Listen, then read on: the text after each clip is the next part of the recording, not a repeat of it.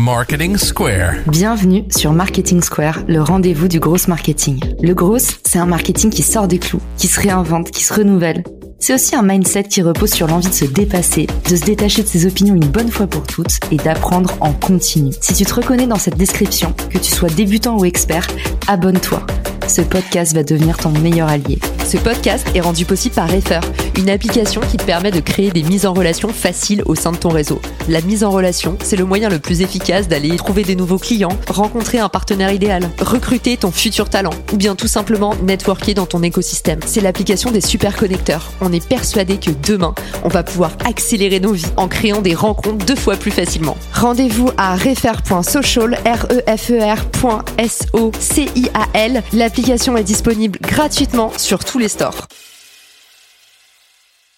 Bonjour à tous et bienvenue dans ce nouvel épisode de Marketing Square. Je retrouve Moni qui est consultant marketing B2B pour les industriels. Vous avez eu le plaisir de le découvrir dans les épisodes précédents. On a parlé de la segmentation, on a parlé des 10 questions indispensables pour mener son interview client ou utilisateur.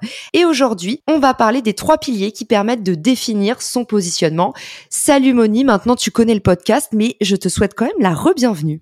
Salut Caroline, ravi de vous retrouver sur le podcast. Est-ce que tu peux nous expliquer un peu qu'est-ce qu'on appelle le positionnement, à qui ça s'adresse? C'est la manière dont tes prospects, tes clients potentiels te voient. Si tu n'as pas travaillé sur ton positionnement, tu as un positionnement par défaut. Donc ça veut dire que tu dois absolument travailler ce positionnement pour envoyer la bonne image et la bonne perception de ta boîte, de ton offre, de ce que tu fais et de pourquoi tu es différent à tes prospects. C'est absolument fondamental au même titre que la segmentation. Et le positionnement, est-ce que c'est comme le product market fit? C'est un truc qui bouge en permanence. Est-ce que c'est comme les interviews utilisateurs, une démarche qu'il faut renouveler? Absolument. Le positionnement va toujours changer, c'est toujours fluide parce que peut-être que tu vas te repositionner par rapport au segment que tu vas adresser, peut-être que ton produit, il va changer ou peut-être que tu vas te rendre compte que tes meilleurs clients, ils t'apprécient pour une fonctionnalité, pour un bénéfice particulier qui est différent de ce qu'il était il y a peut-être deux mois et demi.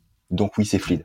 Excellent. Tu vas nous dévoiler du coup les trois piliers qui permettent de facilement identifier son positionnement. Et vous l'avez compris, c'est valable à tout stade de maturité de votre business. C'est un bon test pour se remettre en jambe en termes de marketing, faire un petit ménage de printemps. Moni, on t'écoute pour le pilier numéro 1. Le pilier numéro 1, c'est la catégorie. Dans quelle catégorie tu veux que ta marque soit classifiée? Donc tu dois demander à tes clients, tu dois demander aussi à tes équipes, comment est-ce que vous voulez que notre client nous.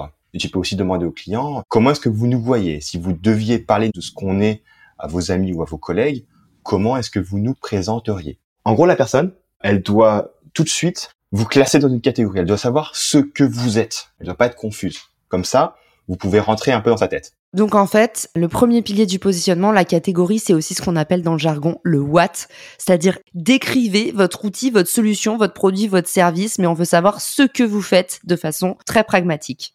Tout aussi important, c'est la proposition de valeur. Ce que tu fais pour le client, c'est le bénéfice unique que toi, tu apportes à ton client. Et ça va expliquer pourquoi il va acheter chez toi et pas chez un autre fournisseur de ta même catégorie. Quelques exemples. Teste ton message marketing auprès d'audiences cibles B2B en quelques heures. Deuxième exemple, automatisez vos campagnes publicitaires pour générer plus de revenus. Donc j'insiste sur le fait que ça doit être unique comme bénéfice. Sinon, vous ne vous différenciez pas de votre concurrence. Et la proposition de valeur, du coup, la question qui permet de la trouver, c'est quelle transformation permettez-vous d'atteindre? Et on se concentre sur le résultat. J'ai l'impression que pour le pilier numéro 3, on va peut-être enfin parler du why. En tout cas, c'est sûr qu'il est quelque part dans le positionnement. Le troisième concept, c'est la narration stratégique. C'est un concept popularisé par Andy Raskin et il a cinq étapes. Étape numéro 1. Tu parles d'un grand changement dans le monde. Avant, il y avait un ancien jeu. Il y avait une manière traditionnelle de gagner.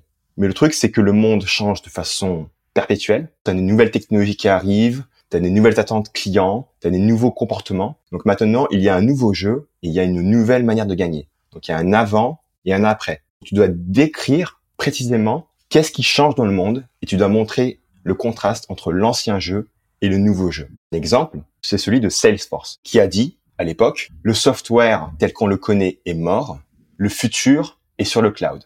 Donc l'avant, c'est le software hébergé dans des grosses machines très très chères à mettre à jour. Et le futur, c'est un software en mode SaaS dans lequel c'est euh, très facile d'avoir des mises à jour.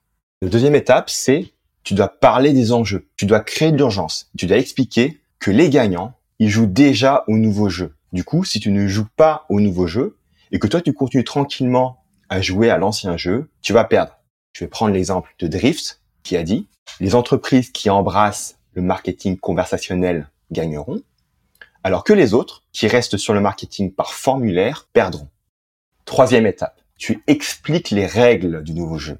Tu expliques à quoi le nouveau jeu y ressemble. Comment on fait pour gagner dans le nouveau jeu? C'est quoi les règles du nouveau jeu? Exemple de Zuora. Dans l'économie de l'abonnement, vos clients s'attendent à des moments personnalisés, des expériences mémorables et une livraison immédiate. Donc là, Zuora explique que dans le nouveau monde, vos clients ont des nouvelles attentes. Les gens comprennent que s'ils n'arrivent pas à satisfaire ces trois nouvelles attentes du nouveau jeu, ça va pas marcher pour eux. Maintenant, quatrième étape, où on va enfin parler du produit. Tu vas positionner les caractéristiques de tes produits comme des armes magiques pour vaincre les obstacles du nouveau jeu. Donc c'est là que tu as introduit ton offre. Ton prospect, c'est Luke Skywalker. Ton entreprise, c'est Obi-Wan Kenobi. Ton produit, c'est le sabre laser pour l'aider à vaincre l'Empire. Là, on va prendre l'exemple de Gong. Donne à tes équipes une visibilité sur tous les leads, la performance de l'équipe et les changements du marché. Et enfin, cinquième étape, tu dois montrer des preuves. Tu as bien expliqué à ton prospect qu'il y a un ancien jeu, qu'il y a un nouveau jeu, qu'il faut jouer au nouveau jeu. Voici comment on joue au nouveau jeu. Et en plus, je t'offre un sabre laser pour t'aider à gagner dans ce nouveau jeu. C'est une route qui quand même est pleine d'obstacles et ton prospect, il peut se demander, est-ce que tu vas vraiment être capable de l'aider? Donc c'est là que tu vas lui donner un maximum de preuves. Tu lui montres des case studies, c'est des témoignages qui démontrent comment toi, tu as aidé une boîte similaire à ton prospect à gagner dans le nouveau jeu. Merci Moni de nous avoir amené en voyage avec toi. Un rapide récapitulatif pour tous ceux qui ont été attentifs. Les trois piliers pour définir son positionnement.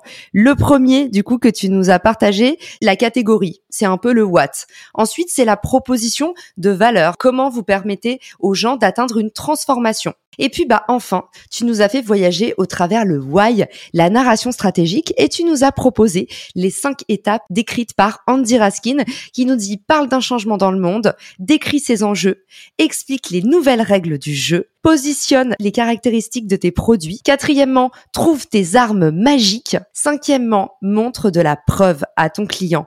Merci Moni, c'était un brillant euh, résumé. C'est un petit peu un épisode atelier que tout le monde devrait écouter, une feuille et un stylo à la main. Où est-ce qu'on peut te retrouver pour t'envoyer des petits mots d'amour pour t'écrire en perso? Tout simplement sur LinkedIn. Tu seras là également pour ambiancer le poste. Je vous mets le lien dans les ressources de l'épisode. Passez nous faire un coucou. Ça fait toujours plaisir aussi d'avoir vos retours en direct. On adore. Moni, je te dis rendez-vous pour un prochain épisode très vite. Le sujet restera mystérieux. Vous en saurez plus très vite. Abonnez-vous au podcast. À bientôt sur Marketing Square. Ciao! Si cet épisode te plaît, tu peux le partager en me taguant ou lui laisser 5 étoiles sur Apple Podcast. Marketing Square.